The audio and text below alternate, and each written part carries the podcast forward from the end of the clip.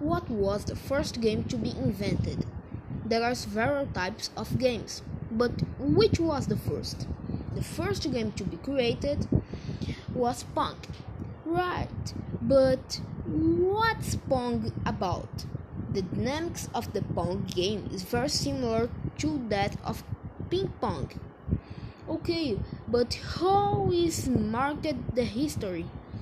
The title marked the history of video games for being the first profitable game in history. Okay, and so we finish today's podcast. Bye.